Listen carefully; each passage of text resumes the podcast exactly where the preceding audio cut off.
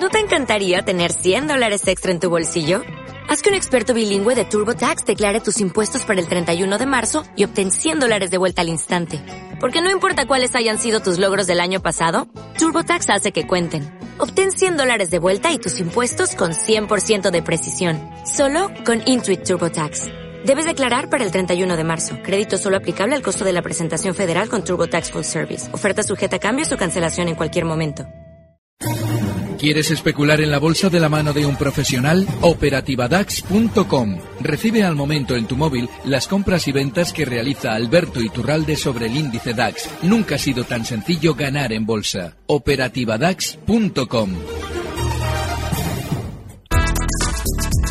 Tiempo real. Con Rocío Arbiza.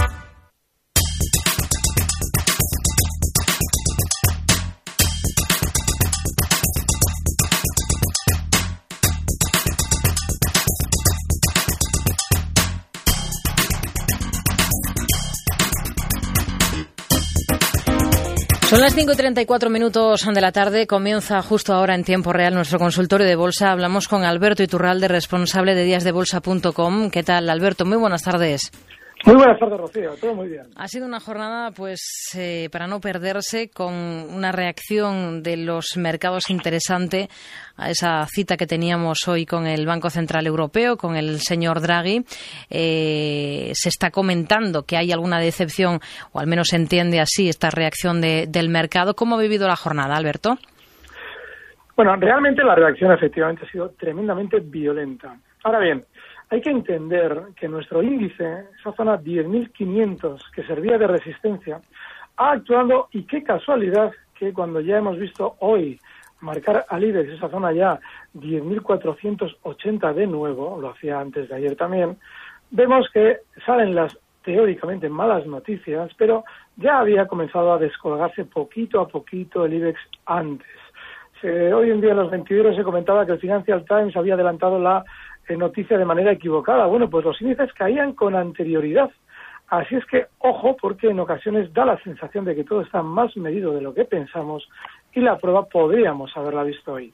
A partir de ahí, lo que debemos es observar que seguramente durante estos días seguiremos dentro de esa lateralidad, pero ahora nos toca eh, la parte B, es decir, la de recortar hasta el soporte zonas de 10.000, se puede seguir dentro, eh, siempre que estemos en valores que replican al IBEX y este índice no haya perdido los 10.000, pero ojo porque también tenemos que colocar sobre la mesa el guion que yo te vengo comentando durante estas semanas y es que lo más normal es que vayamos poco a poco haciendo un techo para recortar, de manera que ese stop en 10.000 es importantísimo, no va a ser que el recorte tenga que ser mayor. Hmm. A ver, eh, vamos a ver si le parece ya con dudas de oyentes. Por ejemplo, a través de WhatsApp nos están escribiendo muchos. Uno de ellos, Marcos, que dice que está indeciso entre estas dos compañías para invertir. Una es FAES y la otra es ENCE. Y le pide su opinión por cuál de las dos eh, se podría decantar. Bueno, la verdad es que esta pregunta es fenomenal para un analista técnico, porque FAES durante estas dos últimas sesiones se ha situado por encima de una resistencia que lo era desde el año 2010, justo el nivel 2,60. Ha, levantado esa zona con mucha fuerza, hoy cierra en 2,77 y lo normal es que pueda tener un poquito más de subida hasta zonas de 3,05. Ahora bien, él decía invertir. Normalmente cuando yo escucho invertir se me eh, viene la idea de algo más estable o más tranquilo. Pues no se puede invertir en FAES. ¿Por qué? Porque un valor que ha caído desde la zona 9.30 en abril de 2007 hasta en el 2012 marcar 0,95 es todo menos un valor lo suficientemente estable como para que invirtamos. Así es que yo personalmente no estaría. El otro valor no recuerdo bien, Rocío, ¿cuál era? ENCE, ENCE. ENCE. Bueno, ENCE también técnicamente es un precio que está muy bien precisamente porque ha superado durante estos días zonas de resistencia. Pero le sucede algo similar a FAES y es que aunque esté técnicamente bien, ya ha llegado al alza a una zona de resistencia 380. Hemos hablado de este título varias semanas. Y en esa zona 380, a diferencia de FAES, ENCE sí ha recortado con mucha velocidad. Hay que tener en cuenta que hoy lo ha hecho, esa caída la ha hecho desde 380 hasta 350, mucho más que la mayoría del mercado. De manera que, ojo, porque si encima lo hace desde resistencia, lo normal es que tienda a recortar más hasta zonas de 3,34. Quizás a ENCE ya se le ha pasado todo lo bueno, de manera que tampoco nos sirve para invertir. Hmm.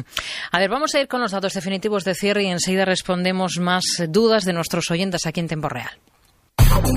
En tiempo real, CMC Markets patrocina este espacio.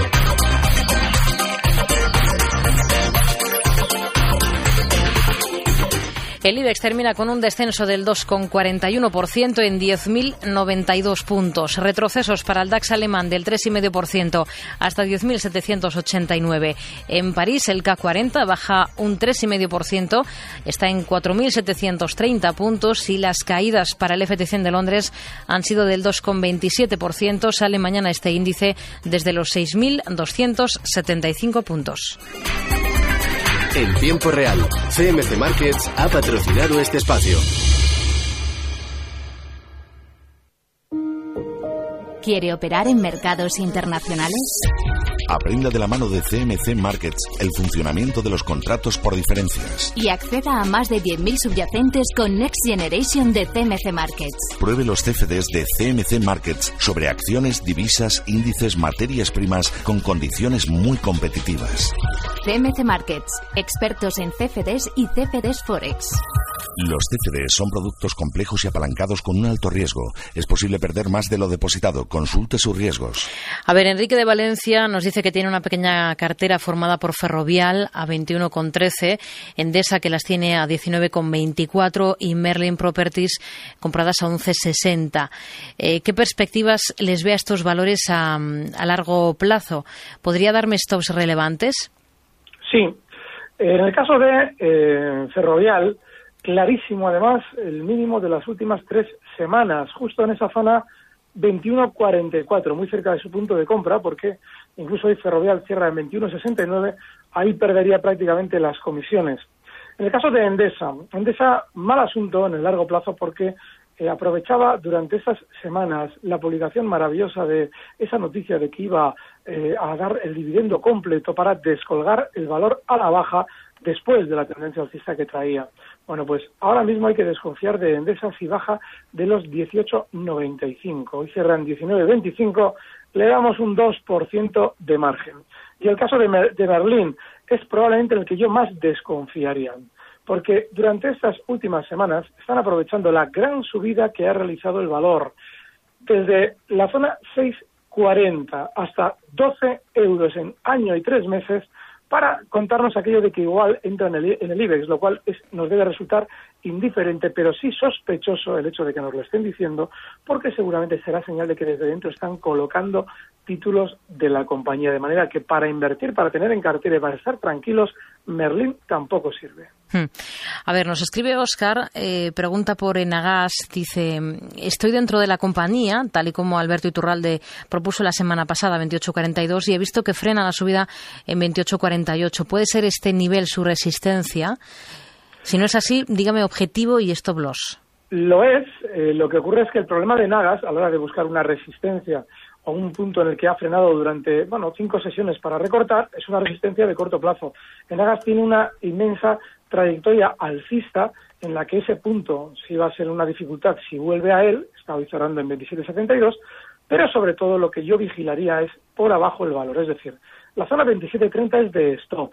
Y bueno, pues si efectivamente tiene que aguantar el IBEX esos 10.000 puntos que hemos comentado al principio, lo normal es que en Agas también aguante esa zona 27.30 y podamos seguir dentro. Por debajo de ahí es salir precisamente por precaución. Hmm. A ver, hay otro oyente que nos envía en WhatsApp em, que pregunta por Inditex. Dice que las ha comprado hoy a 33.1 y pregunta también si es momento de abrir cortos en el IBEX o esperamos a que pierda los 10.000. Bueno, el problema de abrir cortos es normalmente el, de siempre, es decir, yo estos días comentaba que a mí no me extrañaría que el IBEX llegara a marcar zonas de 10.600, por ejemplo, no es extraño, aunque en los 10.500 tuviera la resistencia. Ahí tiene que ser cada uno el que se arriesgue. Yo no puedo meter las órdenes por el otro, con lo cual, si no estamos cortos ya, cuando el IBEX, el recorrido natural, lo va a llevar hasta la zona 10.000, que es donde habría que cerrar esos cortos, pues yo no lo sé, tendrá que romper con autoridad la zona 10.000 y si lo hace con autoridad, obviamente nos estará dando señal de que quiere recortar mucho más. Pero hay que esperar a ver cómo rompe los 10.000 antes de ver si ahí se pueden abrir esos cortos. El caso de Inditex, hmm. bueno, es muy significativo porque la velocidad de la caída había sido enorme y no es una tontería esa velocidad porque lo que suele conferir al precio es volatilidad, que normalmente también es la eh, antesala de recortes mayores. Con lo cual, en el caso de Inditex, un cierre por debajo de los mínimos de hoy, es decir, un cierre por debajo de los 33 euros, es un cierre para aplicar, bajo mi punto de vista, un stop. Está en 33-39. Hmm. A ver, Íñigo, que nos eh, envía un correo al programa tiempo real arroba eh, pregunta cómo ve una entrada en Duro Felguera después de la caída que está sufriendo en las últimas semanas. Bueno, yo en Duro Felguera eh, creo que hay gato encerrado. Y es que estoy convencido de que de aquí a unas, bueno, no sé si semanas, veremos a ver hasta dónde tiene que caer antes, pero de aquí a un tiempo alguien nos va a dar una mala noticia sobre la compañía. ¿Por qué? Pues porque está sucediendo algo muy similar a lo que sucedía en valores como OHL y en su día también Abengoa. Es decir, una caída extraordinariamente rápida y profunda en contra de lo que está haciendo la mayoría del mercado. Hoy sí, hoy todo el mercado ha recortado, pero es que Duro Felguera lo lleva haciendo desde agosto, desde zonas de 3,50 hasta el 1,72. Hablamos de un 50% de caída en tres meses que todavía nadie nos ha dicho por qué se ha producido. Con lo cual, lo normal es que cuando esa caída vaya a finalizar, la compañía nos cuente que había tal o cual problema del que casualmente se acaban ellos de dar cuenta cuando en realidad el gráfico demuestra que seguramente ya lo conocían. Así es que hay que esperar a que salga todo lo malo, si es que lo tiene que haber, para que nosotros debamos comprar el Duro Felguera. Todavía no es el momento. Hmm. Vamos a saludar a José que nos llama desde Madrid. ¿Qué tal, José? Muy buenas tardes. Hola, buenas tardes. Díganos, caballero. Mira, mi pregunta es la siguiente. Yo estoy en corto en el futuro del DAX y en el futuro del Eurostock. Me gustaría saber si mm, hasta dónde puede llegar el Eurostock 3.300 y el futuro del DAS eh, si cierro posición en 10.774. Si puede bajar algo más. Esa es mi pregunta. Gracias, José. Muy buenas tardes. A ver, Pues estos dos realidad, índices. Sí, el DAX lo clava, porque esa es la zona, esa zona 10.775 que es de soporte, está muy bien vista. Fue hueco en el pasado, aunque parezca muy pasado, la zona 9 eh, de julio de 2015, esa zona justo ahí marcaba un hueco que aunque lógicamente se ha ido borrando con el paso de la cotización, no deja de ser una zona de soporte. Así es que, bueno, pues eh, sí, esa zona yo creo que para el susto inicial de esas teóricas declaraciones, hay que recordar que aunque en los últimos dos años prácticamente cada vez que Mario Draghi abría la boca el mercado subía, bueno, pues eh, ahora que nos están dando una noticia monetaria que en teoría se está interpretando de manera negativa, bueno, pues eh, hasta ahora hemos visto que cuando el mercado antes subía, luego recortaba. Pues no nos debe extrañar que ahora haga lo mismo, pero al revés, es decir, ha primero caído y quizás luego de alguna manera tienda a recomponer esa caída, con lo cual ese soporte en 10.775 está fenomenalmente visto. En el caso del Eurostox, pues eh, de alguna manera el Eurostox ha roto con más fuerza, es decir, el soporte en el Eurostox estaba en los 3.773 y ahora está en 3.350. Era 3.373 como stop, que ya lo ha roto a la baja, con lo cual si él está corto, fenomenal, y habría que esperar a la siguiente zona de soporte que está justo en los 3.324. Ahí es donde se encuentra. Hmm. A ver, vamos a hacer una pequeña pausa, vamos a ver qué tenemos interesante en la jornada de mañana viernes y luego seguimos respondiendo a más dudas de oyentes hoy con Alberto Iturralde, responsable de díasdebolsa.com 91 242 8383.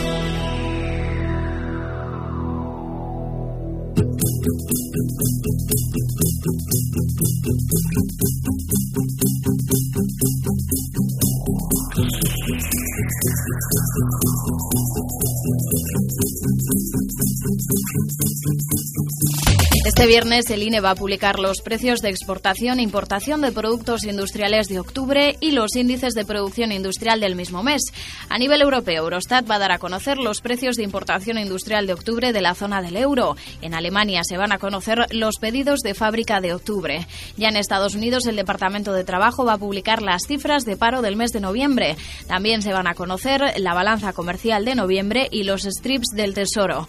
Por el lado empresarial, publicará cuentas la británica Berkeley Group.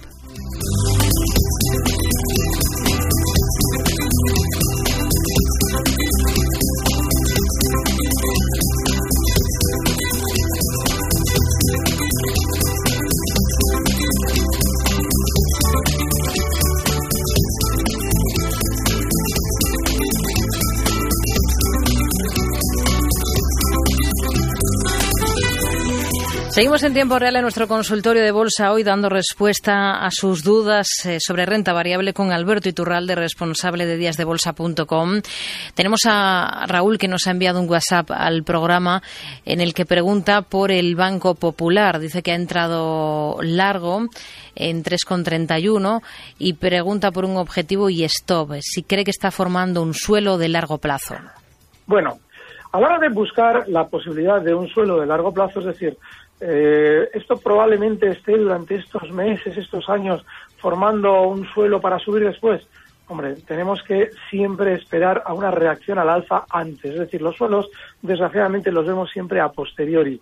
Y todavía no hay absolutamente ningún indicio que nos haga pensar que el Banco Popular pueda estar formando un suelo, porque de hecho no tiene, cada vez que el mercado sube, no tiene absolutamente ninguna intención de hacerlo en mayor medida como si sería si estuviera formando un suelo. Así es que, ojo, porque esa posición puntualmente puede estar bien.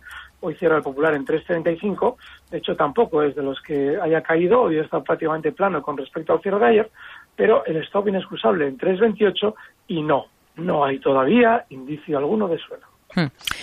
A ver, em, otro oyente que nos eh, pregunta por el Banco Santander. Ha comprado hoy a 4,96 y quiere conocer un stop a esa posición y un buen precio de salida. Bueno, pues realmente, eh, a la hora de arriesgarnos en el mercado, cuando hemos estado fuera de las subidas, pues él lo ha hecho fenomenal. Porque esa zona en la que él ha comprado es justo de soporte, un poquito por debajo, los 4,90 es el soporte exacto. Él ha comprado en esa zona 4,95, muy bien.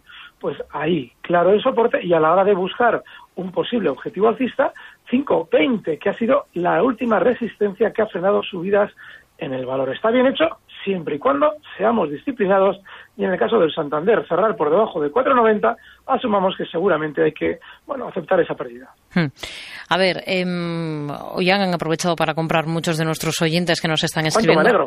Por ejemplo, Antonio de Granada, que nos dice que ha comprado Bankia a 1,22. Eh, Lo que pasa es que, claro, yo me alegro de que los oyentes, cuando alguien nos da una teórica noticia negativa, se arriesguen porque normalmente es lo mejor pero hay que buscar valores un poquito más nobles. Claro, Bankia, estamos hablando de un precio que sí, lleva renqueando años.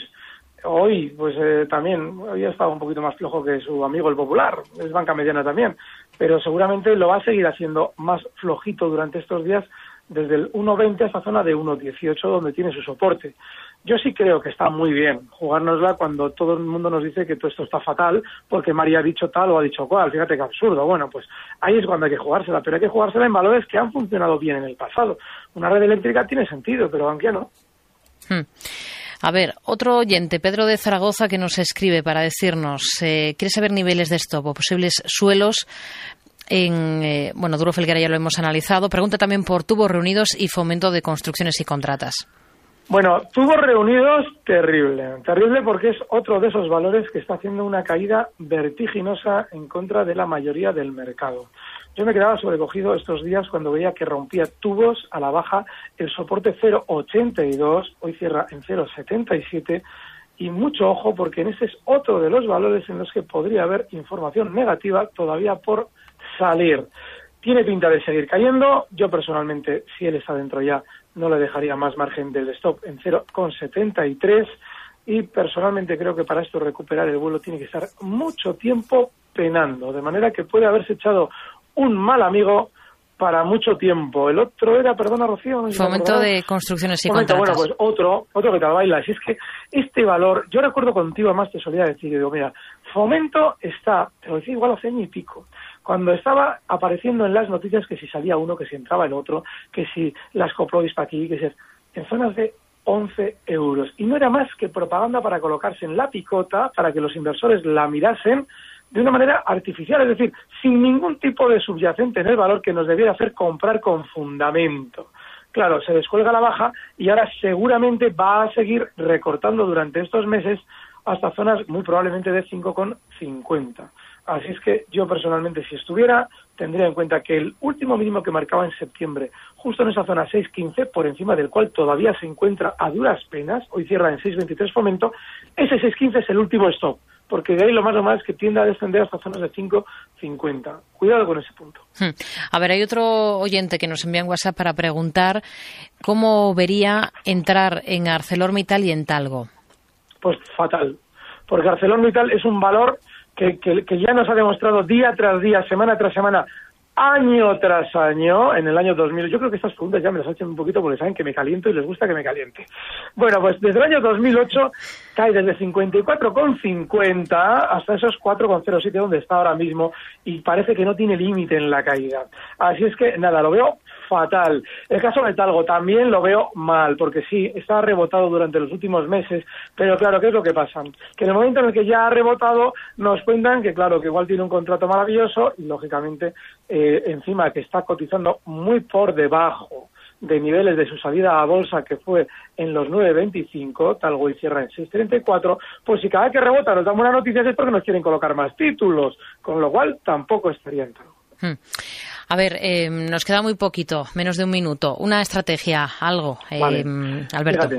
Le hemos así comentado de refilón, y es que eh, a la hora de jugarnos el tipo, cuando el mercado cae mucho, hay que hacerlo en valores que, aunque hayan caído también, como el caso de Red Eléctrica, por lo menos tiene una tendencia alcista de largo plazo. Vale, y está en 79, 77 cerrando. El stop que hemos dado durante estas semanas, un poquito más prolongado, porque hemos dado algo más cercano, pero con un poquito más de margen, era en la zona 79. Hoy los ha picado un poquito por debajo para remontar hasta 79,77 donde cierra.